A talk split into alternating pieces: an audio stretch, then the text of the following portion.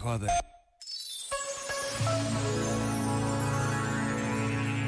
O Dia do Trabalhador merece sempre a nossa atenção, o nosso cuidado, porque é bem verdade, o trabalho dignifica a humanidade. Todos temos direito a um trabalho digno, capaz de prover ao sustento de cada dia. A verdadeira justiça acontece quando a cada homem e a cada mulher é dada a possibilidade de trabalhar.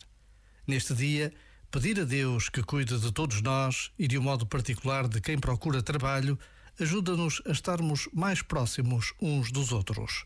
Já agora, vale a pena pensar nisto. Este momento está disponível em podcast no site e na app.